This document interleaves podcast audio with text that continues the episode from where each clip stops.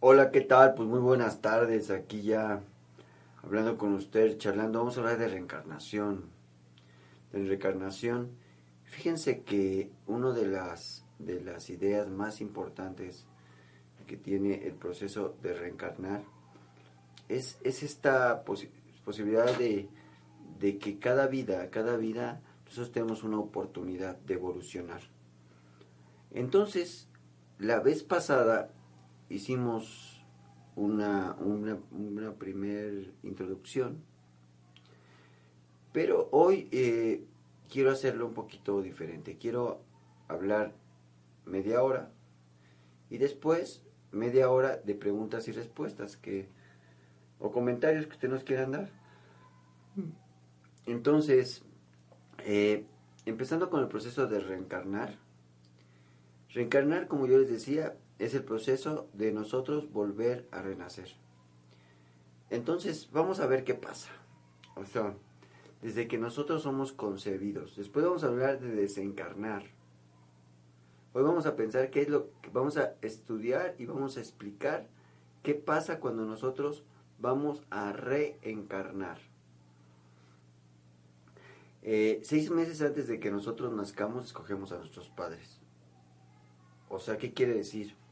Que nuestra alma, que es la que, la que evoluciona, la que evoluciona, eh, empieza a buscar un lugar, un lugar donde pueda volver a entrar en un proceso de evolución en el lugar donde antes se quedó.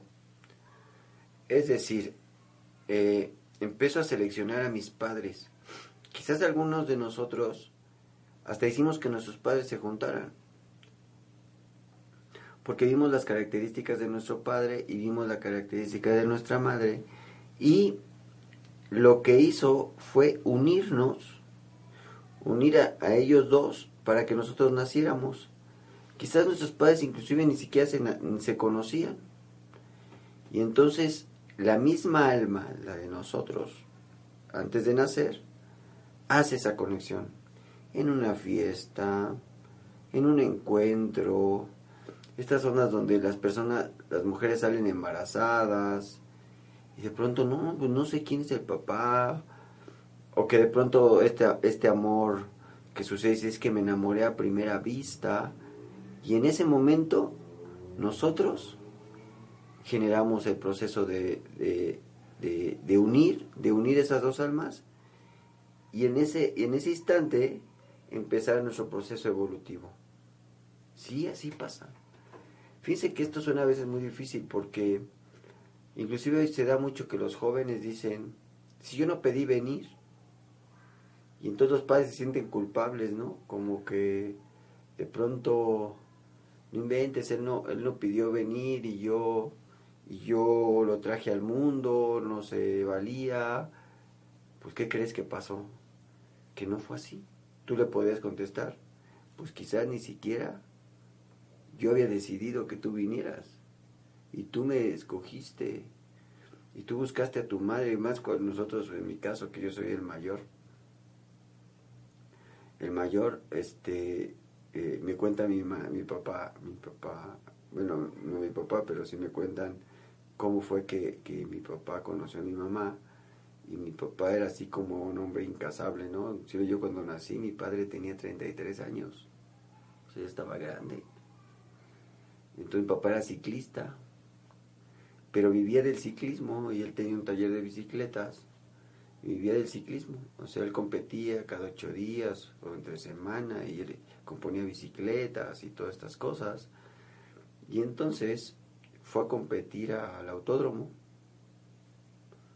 al autódromo Hermanos Rodríguez, y cuando terminó la carrera, ganó la carrera. Entonces tenía un amigo que se llamaba César César, y César vivía en la colonia oriental, ahí cerquita del autódromo. Entonces, pues, pues ya ves ahí cómo acaba uno cuando acaba una carrera así todo traqueteado. Y entonces papá tenía un bochito y le dice, oye, Toño, así llamaba mi papá, oye, Toño, este, vamos aquí a, sirve que descansas y, y este y nos vamos a mi casa, nos damos un bañito y ahí al otro lado de mi casa va a haber una fiesta. Y papá, no invente, estoy bien fregado. Pero como estaba muy cerquita, o sea, eran dos cuadras del autódromo, o sea, en la primer calle. Y este, y ahí va mi papá. Eso me cuentan. Este, y, y dicen que cuando mi, mamá, mi, mi papá se bajó de la, del bochito, eh, bajaron la bicicleta para que no se la robaran. Y entonces mi mamá vio a mi papá. Vio a mi papá y pues le gustó mucho. Le preguntó, no, pues quién es, ¿no? Pues acaba de ganar una carrera. Y, y mi papá era muy buen ciclista, entonces este eh, mi papá la vio también inclusive todo mugroso, se la presentó, entonces mi papá ya se bañó todo bien y se le olvidó que estaba cansado. Mi mamá tenía 17 años. 17 años. 17 años y mi papá 33. Y se pusieron a bailar. Luego, pues mi papá le, mi, mamá mi papá le gustó mucho a mi mamá y viceversa. Y al año, al año mi papá, mi papá este, embarazó a mamá. Entonces, pues muere. Nací yo. Nací yo y cuando yo nací mi madre, mi madre se muere. ¿Y por qué esta historia? Porque y quizás podrían entender lo que yo les voy a contar ahorita. Eh, ¿Y por qué yo escogí esos padres? Que creo que eso es para para lo que ustedes quiero que vayan entendiendo esta situación de la reencarnación, que a veces no es tan sencilla porque nuestra mente no lo alcanza a comprender. Entonces, pues toda mi vida yo crecí así como, porque, o sea, ya sabes, ¿no? O sea, como, eh, como que, pues había mucho dolor en mí porque mi mamá se había muerto y pues en los primeros años de mi vida, hasta la adolescencia, pues yo les negaba de muchas cosas porque pues, no tenía mamá como tal. Entonces, hasta lo supe yo hasta que tenía yo 20 años que conocí a mi maestro y, y me explicó esto. Pero me dice, mira, para que no tengas ningún problema y lo puedas ver, entonces saqué mi dice, saca tu carta natal y veamos qué fue lo que pasó con tu mamá. Porque para esto mi papá nunca volvió a hablar de eso. Mi papá se volvió a casar. Se volvió a casar y la verdad es que se casó con una mujer extraordinaria. Que algunos de ustedes la conocen y yo le digo mamá porque la verdad es que me trató como un hijo y y es una señora, un señor o no sé, una mujer fabulosa. Así no saben. Extraordinaria, yo la amo mucho. Sí. Pero, este, me pide mi carta natal y entonces me dice, mira, a cinco, yo tengo al Plutón a 5 grados del ascendente. Y cuando yo me pongo a estudiar, cuando Plutón se encuentra a 5 grados del ascendente, tanto arriba o abajo de la línea del ascendente, representa muerte. Y entonces hacía una cuadratura hacia la casa 4, que es la casa de la madre, ¿sí? Y representa la muerte de mi madre. O sea, antes de que yo naciera, ya estaba dictado que cuando yo naciera mi madre se iba a morir. ¿Me explicó? Entonces ese día me di cuenta que yo había escogido eso. Pero eso no es lo impresionante, chicos. Fíjense que pasaron los años, entonces pues ya, la verdad es que empecé a, ya dejé de renegar, ¿no? Porque entonces parecía que el que había escogido la, la idea era yo. Y se los digo porque así, si ustedes se dan cuenta, quizás ustedes hagan lo mismo, renieguen de sus padres, del lugar donde nacieron. Pero ahí donde ustedes nacieron, era donde iban a encontrar a los primeros maestros. Ahora yo veo que gracias a eso, pues tuve grandes maestros, o sea, mi bisabuelo, mi abuelo, porque mi bisabuelo con el que primero viví, mi abuelo, mi padre, como hombres fueron grandes maestros. O sea, inclusive yo pienso que yo vivo como las tres, de alguna forma, eh, estas tres experiencias, después de que yo me di cuenta que yo había escogido esa vida, dije, ¿por qué no? Y ahora me doy cuenta que saqué lo mejor de los tres. O sea, de mi bisabuelo, su poder. O sea, tenía una capacidad de reunir personas y de manejar lugares, personas, eh, tenía un gran liderazgo, o sea, era sumamente poderoso. Del padre de mi, del padre de mi papá, de mi abuelo, saqué, saqué lo amoroso, fíjate. Era Capricornio, pero conmigo era súper amoroso. Eh, yo creo que nunca Nunca un hombre me mostró tanto amor como él. Me, decía requisito. Y de mi padre, de mi padre, lo disciplinado, lo la tenacidad, era un hombre muy exitoso, los tres muy exitosos, o sea, yo vengo de una familia sumamente exitosa, entonces yo digo, no me equivoqué, ¿no? O sea, ya nacer en una posibilidad así, ¿no? con tantos elementos, mi, mi, padre me enseñó la disciplina, pero así de una manera muy fuerte. Era súper disciplinado, se cuidaba. En todos los años que yo lo conocí, solamente lo vi tomar una vez en mi vida. ¿Tú crees eso? Wow. Wow. Sí. Eh, jamás se desvelaba jamás, o sea, a las nueve de la noche el, el, tenía su taller y después cuando iba yo en la secundaria le dieron trabajo en Pemex, este, ahí se volvió jefe de transportes y llegaba a las 7 de la noche. Bueno, nos íbamos a entrenar a las tres y media de la mañana. Llegábamos a las 6, yo iba a la escuela, él iba a su trabajo. Y este y, llegábamos y en la noche, ¿qué crees que hacía? Una hora en el rodillo. Los que no conocen el rodillo, métense hoy a nuestro Facebook y se le dio una clase a, mi hijo, ah, pero no sé, no la subimos, a otro niño, ahora le estabas dando clase de rodillo y se subía hora y media. Todos los días se metía a bañar y se dormía. Entonces ahora me doy cuenta que yo escogí todo eso. Porque, porque realmente, aunque ninguno de mis familias, bueno, de parte de, mi, de, mi, de mis abuelos, de los hombres, se dedicó a esto que yo me dedico de alguna forma, que sí, de alguna forma, ¿no?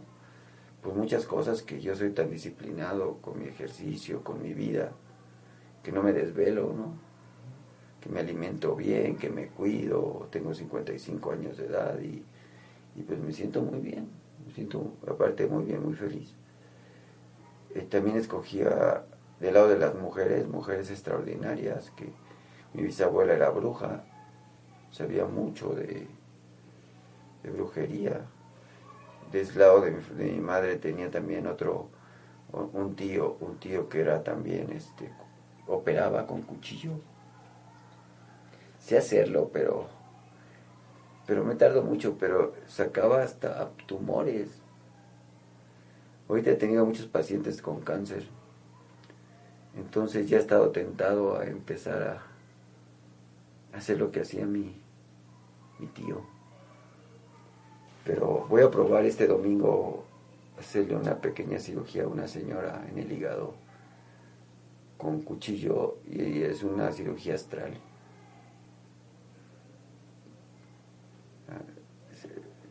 Ni te iba a decir que si lo, si lo sacamos por Facebook, pero no, no vaya a ser muy fuerte eso. Bueno, entonces hoy me doy cuenta que yo escogí todo lo que soy, si te das cuenta. Y yo te puedo asegurar que cualquiera de, mis, de mis de mis clientes, ustedes que me están escuchando, si hiciéramos una carta kármica, verían, verían que así es. Eh, ahora que, que, que Yaseb y, y Zaira están trabajando tan fuerte con la onda de la astrología, eh, les voy a pedir que les den una plática sobre la carta kármica.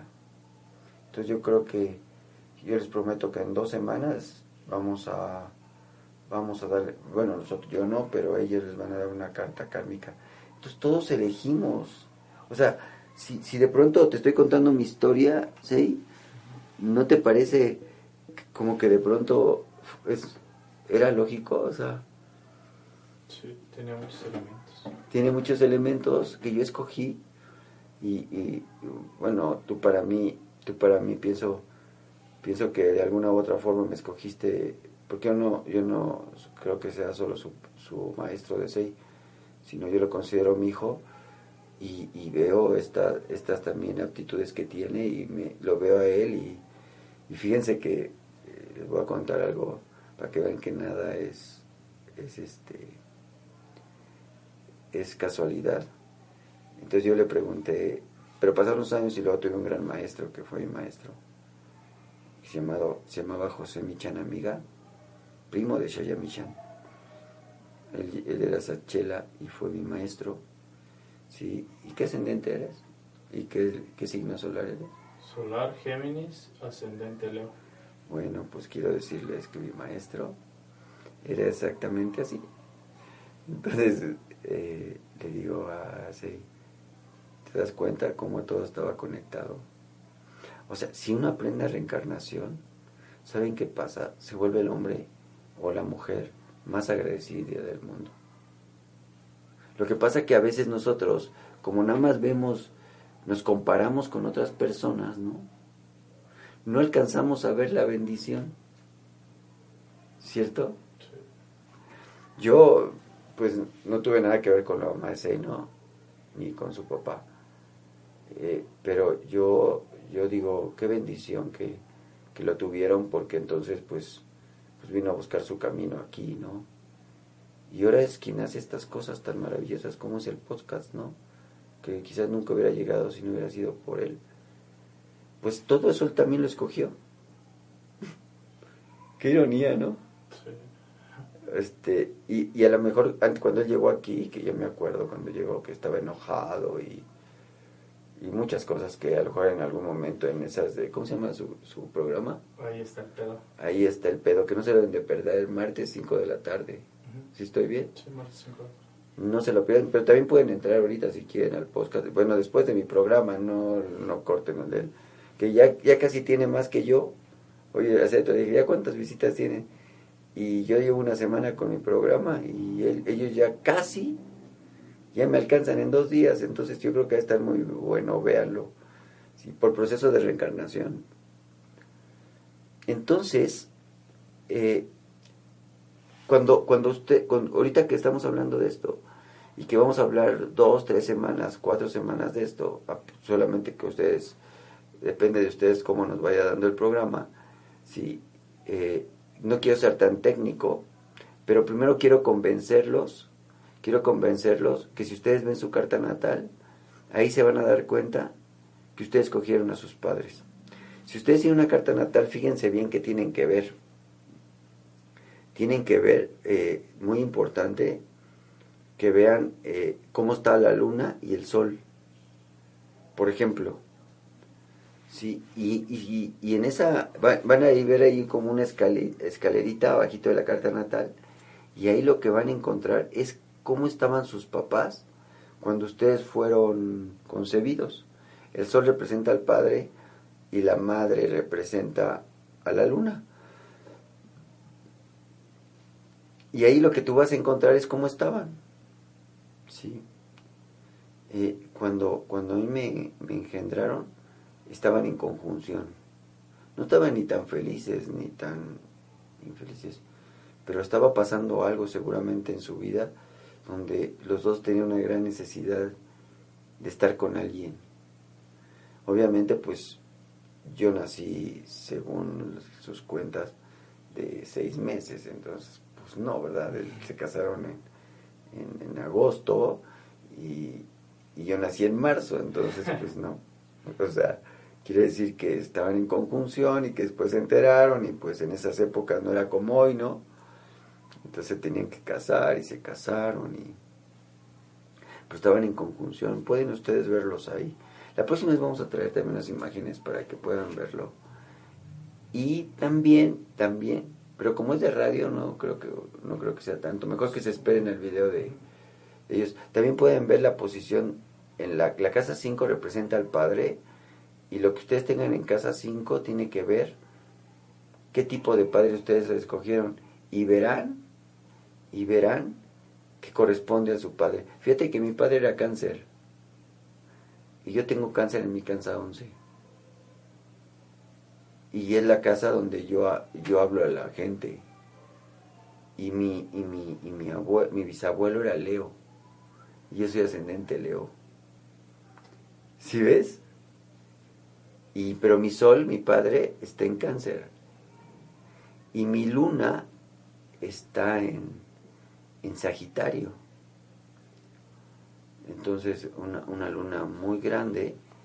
Y, y, yo podría, cuando hablo de la madre, pues tengo, yo no puedo hablar de una madre nada más, ¿no? Porque tengo que hablar de la madre muerta, que aunque no estuvo, pues fue el foco de mi vida, ¿no? De la madre maravillosa que Dios me mandó, que se llama Lilia, y de otras mujeres, como mi bisabuela eh, Marcela, mi, mi, bisabuela Elvira y mi abuela Marcela y Leonor, que al no estar mi madre, ¿qué pasó? Todas esas mujeres me arroparon, ¿no? Y las primeras parejas de mi papá, antes de que se casara, también me arroparon. Entonces así como que de pronto yo veo lo que es la madre, ¿no? Y yo tengo ahí este Sagitario con su regente Júpiter. Entonces imagínate, para mí la madre es algo gigantesco, ¿no? Entonces, y luego tengo ahí Lilith. Lilith quiere decir así como es como donde no tienes problemas con la moralidad, ¿no? Estas partes de ti oscuras. Entonces de pronto cuando yo hablo de la madre, dijo, con razón yo escogí una madre gigante, ¿no? ¿Estás de acuerdo? O sea, porque pues, si alguien me pregunta sobre la madre, pues no podría diferenciarle porque no tuve una, ¿no? O sea, tengo tres actas de nacimiento, bueno, cuatro actas de nacimiento, con diferentes apellidos. O sea, todos García, pero los segundos apellidos tengo uno Castillo, uno García, uno Noguera y otro, y otro García, porque mi mamá y mi madre que se murió eran hermanas. O sea, con cuatro mujeres diferentes. O sea, imagínate, man. Entonces, cuando yo hablo de la madre, por eso creo que a veces hablo tan bonito de la madre, porque para mí una madre es gigante. O sea, ahorita estoy hablando y me imagino una madre gigantesca. ¿Ven todo lo que podemos nosotros escoger? Bueno, hoy acaba con esta plática y vamos a empezar con preguntas. A ver si. Mm, la primera. no me las pongas tan difíciles, nada cierto, échale como sea. María Ramiro Rojas, buenas tardes. Si tienes a Quirón, Lilith, Venus en Tauro en casa 12, ¿qué debo trabajar respecto a la reencarnación? Fíjate, es muy interesante. Tú tienes ahí Quirón. Te digo que todos nos vamos a tener una plática así súper bien hecha sobre el karma pero quiere decir que la vida pasada tú te quedaste en la casa 12. Fíjate, casi completaste todo tu ciclo. Pero ahí, a la hora de servir, no lo hiciste de manera adecuada. Entonces, ¿cómo se llama? María Ramiro Rojas. María. Mira, María, ahí lo que pasa es que, que, que en tu vida pasada te aprovechaste de las personas. Y quizás hasta acabaste enferma entonces en esta vida vienes a, a, pues, hacer el anticum, o sea, la corrección, y en este punto lo que tú deberías de empezar a hacer hacer, aprender a hacer servicio. O sea, buscar un trabajo, buscar una, una, agrupación, donde de una manera eh, no gratuita, pero sí que le facilites a las personas eh, la posibilidad de servirles. Servi, servi, servicio quiere decir que tú pongas todo tu ser y que eso se convierta en un vicio, o sea, pongas todo tu corazón, todo tu amor, aunque te, aunque te paguen, pero que verdaderamente todas las cosas que hagas, las hagas con toda intensidad y vas a eliminar ese quirón.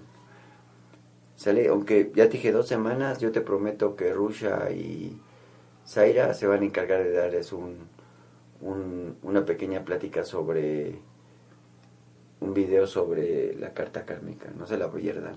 Dos semanas. Israel Atanasio preguntó. Hola Israel, qué gusto, qué milagro. Cuando menos ya, que sea por. ¿Sabes ese chavo antes de que haga la pregunta? Lo conozco desde, desde que era chiquitito, o sea, tenía como seis años. ¿Sí lo conoces a, Israel? Hasta uno chavo de que hasta fue al Ashram ahora en, en diciembre. Sí, una de lentes. Sí, qué, gusto saludarte, aunque te aparezcas así. Siempre que viene promete regresar. Pero no te puedes ir, cabrón. Tu corazón está aquí y yo lo tengo ahorita aquí en mi mano.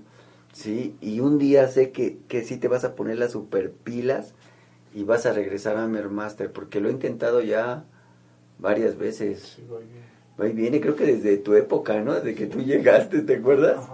Sí, pero pero es un chavo maravilloso, yo lo quiero mucho.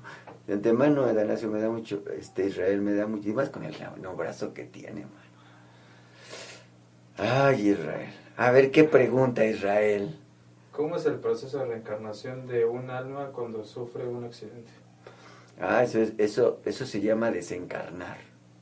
Primero, cuando el problema, que ya lo vamos a ver cuando, cuando hablemos de desencarnar, eh, Fíjate que como nosotros tenemos varios cuerpos, que hablábamos la semana pasada de eso, sí, cuando tú desencarnas, como no estabas preparado, no es lo mismo morir de una enfermedad, ¿no? O sea, de pronto estás, estás enfermo y ya sabes que te estás muriendo, ¿no? Entonces las conexiones muy fáciles, o sea, de pronto empiezas a ver a los familiares, vamos a hablar del bardo todolo aquí, empiezas a ver a los familiares, empieza, o sea, como que te vas enganchando, ¿no? Así como cuando va una carrera, de ciclismo, ¿no? Y te vas a enganchar desde una semana antes, preparas tu ropa y esto, ¿no? Imagínate que, que, de pronto alguien llega a tu casa y te dice, agarra tus cosas porque vas a competir, pues está cañón, ¿no? Algo se te va a olvidar. Y eso pasa cuando hay un accidente. La persona no se da cuenta que se muere. Que eso está cabrón. Y entonces no sabe hacer y sigue viviendo. Entonces para, ve el coche volteado y todo, pero él se ve bien, se ve completo. Y entonces, pues ya se paradas al camión, no se para, pero de pronto se sube a un coche y llega a su casa y a veces se quedan ahí, porque no se dan cuenta, no se dan cuenta. Por eso es muy importante cuando alguien desencarna, cualquiera, leerle el bardo, porque se desarrollan algunos sentidos mayor. Y entonces cuando empieza eso no le digas, es que estás muerto y dice, no, estoy vivo y entonces en ese momento las cosas se modifican. Pero ya veremos todo el proceso, pero es una muy buena pregunta. Eso alimenta la situación para que la gente cuando yo hable de desencarnar esté preparado. Gracias Israel y espero no verte antes de que desencarnes. no es la próxima existencia. Pues ya no voy a regresar, ¿eh? Andrea Rojo dice, hola, ¿también elegimos alguna discapacidad al nacer para aprender una lección? o es por consecuencia de cómo fue vivido el embarazo? No, fíjate que, no es así. Nosotros escogemos absolutamente todo, ¿eh? Escogemos el color de ojos, escogemos el color de piel, escogemos nuestro cuerpo primario, eh, escogemos absolutamente todo. Si nosotros nacemos a lo mejor con una deficiencia física, sí, eh, también la escogemos te voy a hacer un ejercicio que esto es muy fuerte lo que voy a decir. Fíjate que, que, yo le, yo, yo cuando empecé en, esto era muy rebelde. Y entonces yo no sé cómo me soportó mi maestro, ¿no? Por, por karma, yo creo, ¿no? y entonces yo un día le dije, bueno, a ver, ¿y los ciegos? Los ciegos, ¿por qué nacen ciegos, no? O la gente que tiene leucemia, o sea, pues estos chavitos, que tienen leucemia y, que pues, es cáncer en la sangre y, y, tienen una vida súper caótica, dolorosa. Y fíjate que me dijo que que en la vida anterior renegaron de su vida. ¿Y cuántos de nosotros renegamos de nuestra vida? Entonces, y, se suicidan. O sea, el, el suicidio en la siguiente reencarnación se convierte en el ciego. ¿Cómo ves? Eh? ¿Cómo ves, Andrea? Y así cosas. Por eso es tan importante que en esta vida no reneguemos de nada. Cual sea nuestra forma, cual sea nuestra situación, eh, yo en esta vida, de veras, yo soy muy afortunado porque pues puedo caminar y pero yo en una etapa de mi vida no fui una persona me drogué y entonces tuve dos sobredosis tuve en cada una ocho días en coma. Y cuando yo ya conocí a mi maestro y me dijo eso dije no imagínate que si me hubiera muerto en una de esas no manches hoy se hubiera reencarnado ciego la verdad es que mi divinidad me dio una super oportunidad, ¿eh? Una super oportunidad, super oportunidad. Entonces yo creo que no se lo tienen que, que perder, ¿no? No tienen que perderse en esta vida y, y, y, tú que me estás escuchando, mira, si no quieres venir con nosotros a hacer el proceso de evolución, busca un grupo espiritual. O sea, nosotros no es payasada, pero la verdad es que hoy somos los mejores. Y en, y en todo el mundo estamos clasificados a nivel iniciación como una de las agrupaciones más importantes del mundo, por arriba de, los, de la masonería, por arriba de los rosacruces, por nuestra organización y por la forma de lo que nosotros transmitimos. Pero si no, busca lo que sea, busca lo que sea que te permite hacer un trabajo espiritual y tu próxima reencarnación va a ser mejor. Fíjate que yo conocí hace tiempo un maestro, un maestro que, que, estábamos en un templo hindú y, se nos, bueno, pues se materializó. Nosotros pensábamos que estaba ahí, resulta que no era, no estaba él, pero me dijo, recuerdo mucho, algo muy importante, dice, cuando hagas algo, como yo lo decía en la invitación a este programa, cuando estábamos en, la carretera entrenando, eh, cuando hagas algo, no hagas las cosas, no hagas las cosas para esta vida, hazlas para la otra. Entonces tienes que hacer cosas impresionantes porque lo que quieres es que la próxima vida sea más fácil, es como subir la montaña, ¿no? O sea, cuando no estás entrenado te duele mucho, pero ya cuando la dominas hasta te gusta, ¿no? Es lo mismo con la vida, o sea, al principio duele mucho, duele mucho la evolución, Hoy una señora súper bien cañón, estaba yo atendiéndola y de pronto viene su carta natal, su retorno solar y tenía nueve planetas en casa uno, cabrón. O sea, para este año, ¿no? Y esa señora hace como dos años estuvo aquí.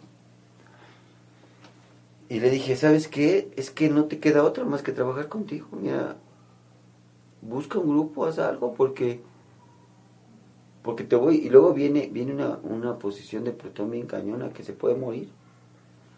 Y le digo, no quiere decir que te vayas a morir, pero esta posición te da la posibilidad de la muerte. Pero puede ser que ya o te pones las pilas o te vas al hoyo de la vida. Aunque te, no te mueras, te quedas en esta vida, pero te vas a ir a un lugar muy especial. La señora se puso a llorar. Porque dice que desde que es niña, ella siempre han llamado estas cosas, pero le dan muchos miedos. Dije, tráeme tu carta natal. Y resulta que se regresa, pide la carta natal con Norma, regresa a verme y resulta que la señora en su otra vida fue bruja. O sea, se dedicó a lo mismo de nosotros. Y ahora le da miedo. Porque hizo un mal uso en otra vida. Pero esta vida tiene que hacer el Atlántico, no sea la corrección. Súper interesante, ¿no? No, no manches. La señora hasta, hasta casi me pongo a llorar, la verdad, ¿eh? O sea, porque, porque además yo le veía toda la angustia. Pues que se vine y empecé a avanzar, estuvo aquí como año y medio. Dice, empecé a ver cosas increíbles, mi vida empezó a cambiar, todo empezó a cambiar, me asusté, me asusté a mí, me dice, me asusté. Y entonces cometí el error de irme. Digo, pues, Y me dice, no, ya voy a regresar. ¿Tú crees? Cañón. ¿Qué otra? Mm. Dice, hola, elegimos alguna discapacidad al nacer para aprender a no ser. ¿Uno carga con el karma de sus padres? No. No, no carga con el karma de sus padres. Más bien ellos cargan con el nuestro. sí, que esta es muy, muy buena pregunta, ¿no? Eh, todo, todo se conjuga porque todos nosotros estamos como, como ahorita. Para poder estar viendo esta plática, pues todos tenemos interés del- de, de saber sobre la reencarnación. Entonces nos conjugamos, nos encontramos para poder platicar de ello. Es lo mismo que pasa para cuando queremos tener unos padres. Ellos se conjugan, nosotros nos conjugamos para encontrarnos. Para encontrarnos y que sean nuestros primeros maestros. Después buscaremos otros maestros, ¿no? Pero es donde nos quedamos. Nosotros no podemos cargar con su karma. Eh, pero cuando nos proyectamos, pues son, nos metemos en cosas que no son nuestras, ¿no? Así como cuando de pronto el hijo quiere proteger a la mamá de su papá y se meten cosas que no son nuestras, ¿no? La señora tiene que arreglar el problema con su esposo y el hijo es solamente el hijo, ¿no? Y, y se vuelve es tan difícil, ¿no? Pero pues ¿quién no nos hemos proyectado? ¿O no? Y a lo mejor nos llegamos a pelear por nuestro papá por una cosa que tenía que ver con mi mamá. ¿O no? Y que, y que hubiera sido tan sencillo porque a lo mejor si ya no vivo con ellos puedo visitarlos a los dos en forma independiente y que mi proceso pudiera seguir avanzando. Pero por un rollo de, de- que de entre ellos nosotros nos metimos en medio y entonces sí, sí se volvió nuestro karma cuando no era necesario. Yo a mis hijos les digo, mira, lo que pasa entre tu mamá y yo, ustedes no tienen nada que ver, ¿eh? Ustedes amen mucho a su mamá y si quieren amarme a mí, amenme mucho, pero no se preocupen, no tienen nada que ver ustedes con eso, porque yo los voy a amar así tenga problemas con su mamá. Y esa es la verdad, no se puede cargar con la con el karma, pero cuando nos proyectamos sí, se, sí creamos eso, pero no es nuestra obligación, ni tenemos por qué hacerlo. Maestro, si tengo a Plutón en casa 12, ahorita que hablo de- Tienes que verificar a cuántos grados de la línea del ascendente, que nos mande a cuántos grados, que nos mande a cuántos grados y entonces nosotros podríamos, podría ver si podía pasar eso, porque tiene que estar a 5 grados, más menos, eh, más menos 5 grados, o sea, 5 hacia arriba, 5 hacia abajo, y tiene que hacer algún aspecto hacia algún planeta, ¿no? Pero asumo que, que obviamente lo tiene, y si no se murió su padre ni su madre, quiere decir que no está dentro de esos cinco. Sí, ahora lo tienes en casa 12 y pues ya ahí dependerá mucho, mucho Plutón. Plutón es, es de nosotros nuestra parte oculta, es ese, es ese planeta que pasa por otros sistemas puede, por ejemplo, esto que estamos hablando ahorita es como pasar por otros sistemas y, y todos, bueno, los que me están viendo, estoy, estoy tomando una Pepsi sin azúcar, sí, por reencarnación, porque el mes de la Ferrier tomaba Pepsi, pero vi estos botecitos tan hermosísimos. Entonces, para recordar al maestro de la Ferrer, ahorita que me estoy aclarando, porque ya estamos a punto de terminar, y quiero decirles que este era la, pero está precioso, parece de Batman, ¿no? O sea, se me hace entre mi- el maestro de la Ferrer, que fue mi, mi espiritualmente mi ídolo, y, y Batman. y Batman, y, y los que se dan cuenta, pues tiene azul, blanco y rojo, que son los colores de la espiritualidad, el mundo de Asia, el mundo espiritual y el blanco, el mundo divino. Si conjugas los tres colores da el morado, que es el mundo emocional. Ay, ¿se da cuenta? Este, este, este es el símbolo de la iniciación, pero en el árbol de la vida así de rosado, pero es muy interesante es este. Sí, y es el, el, de- el del equipo de ciclismo de Francia. Es la bandera de Francia. Francés. Perdón, pero bueno, quiero decir así, así pasa. ¿Qué otra cosa? Jesús González pregunta, buenas tardes, quiero saber si está Tauro en casa 12, Virgo en casa 4 y Capricornio en casa 8, ¿qué tengo que trabajar? ¿Cómo lo puedo usar si tengo una compila, complicación con Virgo y la luna en casa 4? Bueno, eh, quiere decir que tienes una complicación con tu mamá, supongo que eso me quiere decir, ¿no? Sí, eh, tú tienes que, ver que esos son planetas de, de, tierra. El trabajo primario y el más importante es que tú tienes que buscar una estabilidad. Y no, no en la casa 4 primero, porque si tú tienes una complicación con tu madre en casa 4 y no eres estable en casa 4, entonces lo primero que yo te invitaría es que fueras más estable en casa 12, que es el servicio a los demás. E irónicamente e increíblemente y energéticamente, como lo tienes en casa 12, en casa 4 y en casa, en casa 6, digo. 12, 4 y 6. Sí, se, se reflejará en tu trabajo. Y cuando esos dos signos, el de la casa 6 y el de la casa 12, se, se estabilicen, se estabilicen, vas hasta poder estabilizar la situación con tu mamá. Mientras no estabilices esas dos casas, esos dos signos de tierra, no vas a poder. Yo te invito a la clase de, este domingo. Quiero invitar a toda la gente que quiera. Voy a hablar parvulitos de astrología. El parvulito, parvulito, parvulito. ¿Esto qué quiere decir? Voy a explicar cosas sumamente maravillosas de la astrología, del, pero desde el principio. O sea, para la gente que ya sabe mucho, pero que no, no sabe cómo empezó toda esta historia, porque yo soy de la vieja escuela, o sea, yo vengo de las... De, o sea, tengo 55 años, yo empecé a estudiar astrología a los 20. O sea, todo esto que, que era, era prohibido. Entonces, tengo una cantidad de, de cosas que puedo compartir por cómo se, o sea, cómo se hacen sin la, cómo se hacen la astrología sin la computadora, ¿no? Entonces este domingo a las 9 de la mañana, de 9 a 10 y media de la mañana, voy a dar una plática. O sea, no se la tienen que perder, de verdad. los cisnes de aquí, los halcones, las águilas, pues es obligatorio que vengan. Pero a las demás personas, yo les recomiendo que se den una oportunidad. Porque si van a estar ahorita, vamos a tener muchos programas sobre astrología pues que cuando menos entiendan de qué estamos hablando. Entonces espero este domingo aquí en Donizetti 33 en la colonia Vallejo a, a esta plática, ¿no? Sí. Ok.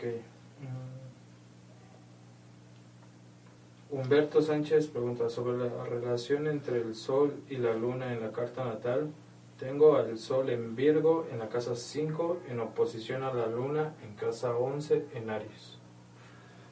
Sí, tenemos, tenemos la, la, luna, como yo te decía, representa a la madre. Entonces, el, el punto, lo que vienes a aprender de tu mamá, o sea, la energía que contiene tu mamá, que a lo mejor no quiere decir que sea así, ella es cómo se cómo si tomas su, su, energía de ella y la fortaleces, ¿qué, qué signo digo que tenía en casa 11? En en casa 11 tiene a Aries. Entonces, pues es un signo de mucha, mucha fuerza, de mucha intensidad. Y es el trabajo con los grupos.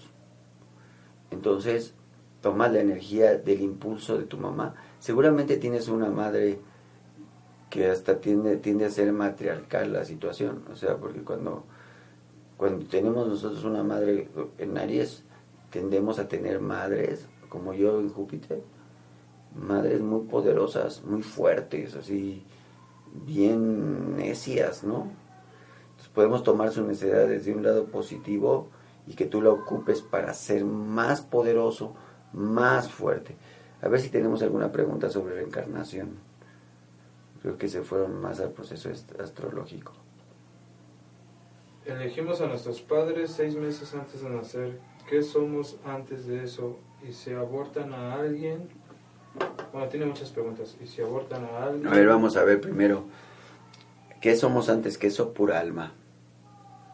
pura alma y nuestro espíritu se va a unir cuando nosotros nos vamos a cuando nosotros nazcamos llegará nuestro espíritu ya lo hablaremos la próxima vez el momento en que nosotros nacemos que ese sería el, punto donde quiero que me recuerde la semana que entra que voy a decir momento en que nosotros nacemos ese será el, el, programa cómo, para cómo lo vamos a dirigir dice ¿y qué pasa si abortan a alguien?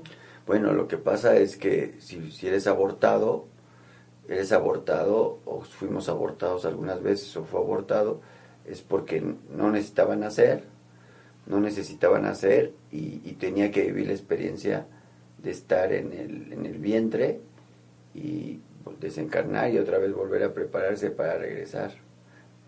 No estaba tan preparada esa alma para poder venir, o que le faltaban algunos detalles con respecto a sentir, o en otras vidas nosotros, nosotros pusimos abortos y entonces teníamos que sentir la ansiedad o la complicación de quedarte a punto de nacer y no nacer, ¿no? Entonces seguramente ese proceso ha de ser no tan sencillo, ¿no? O sea, imagínate, es como, como que si lo vemos en la vida normal, nos van a dar un trabajo y ya lo tenemos y de pronto nos dicen, no, ¿sabes qué? Pues fue abortado, ¿no? Yo creo que la energía debe ser peor que eso, ¿no? Pero es una, un ejemplo bastante simple y no tan, tan bueno, pero que sí nos permite ver qué fue lo que pasa, ¿no? O sea, recuerden que cada acción genera una reacción directamente proporcional a lo que nosotros generamos en forma inversa, o sea, que si nosotros en algún momento somos abortados es porque de alguna u otra forma, algún día abortamos a alguien, ¿no? O sea, es la misma experiencia. Vicky Armas pregunta, ¿se le puede leer el bardo a una persona que fue asesinado? Ya son 10 años de lo que pasó y ¿por qué me da miedo leer el bardo? Bueno, no sé si tengas el bardo, bardo. Nosotros tenemos una copia, son 10 hojas, que si tú vienes, yo creo que cuesta como 20 pesos, ¿no? Porque nada más cobramos las hojas. la pura impresión. La pura impresión, creo que 10, 20 pesos, ¿no? no sé, yo te invito a que vengas a nuestro centro, lo conozcas y pidas el bardo y vas a ver que te va a encantar. Vas a ver que te va a encantar. Y no, no, no sé si podríamos hacer un comercial que yo lea el bardo para que la gente lo escuche. ¿Sí se podría? No como un programa. Sí. Sí. Sí, lo, incluso lo podemos poner en la página de internet de Amer Master. Ah, Como audio. Ah, pues yo voy a, les prometo que en esta semana hacemos una grabación de la lectura del barrio y vas que te vas a ver que te va a encantar. Y hasta lo vas a hacer, yo lo hago una vez al mes. Pero quiero invitarte para el 2 de, 2 de, el Día de los Muertos es el 2 de noviembre, ¿no? El día del 2 de noviembre hacemos una ceremonia muy bonita. Entonces ese día traes la foto de la persona que desencarnó que seguramente anda vagando, eso casi es un hecho, te lo puedo asegurar. Porque para que la, lo pienses después de 10 años quiere decir que ya quiere descansar. Entonces ven, traes una foto y vas a ver que se va a hacer presente aquí. Se vuelve bien fuerte esa ceremonia, ¿sí o no sé? Se pone frío todo. Se pone todo frío y las lámparas se mueven. Sí, porque, porque invocamos a los muertos para que los que se tengan que ir se vengan. 2 de noviembre, no te, no, te está pendiente y ojalá vengas, vengas por el bardo. Y yo voy a hacer todo lo posible por esta semana, ponerles el bardo en alguna parte en la página, está pendiente también para que tú lo, lo oigas completo. ¿Sí?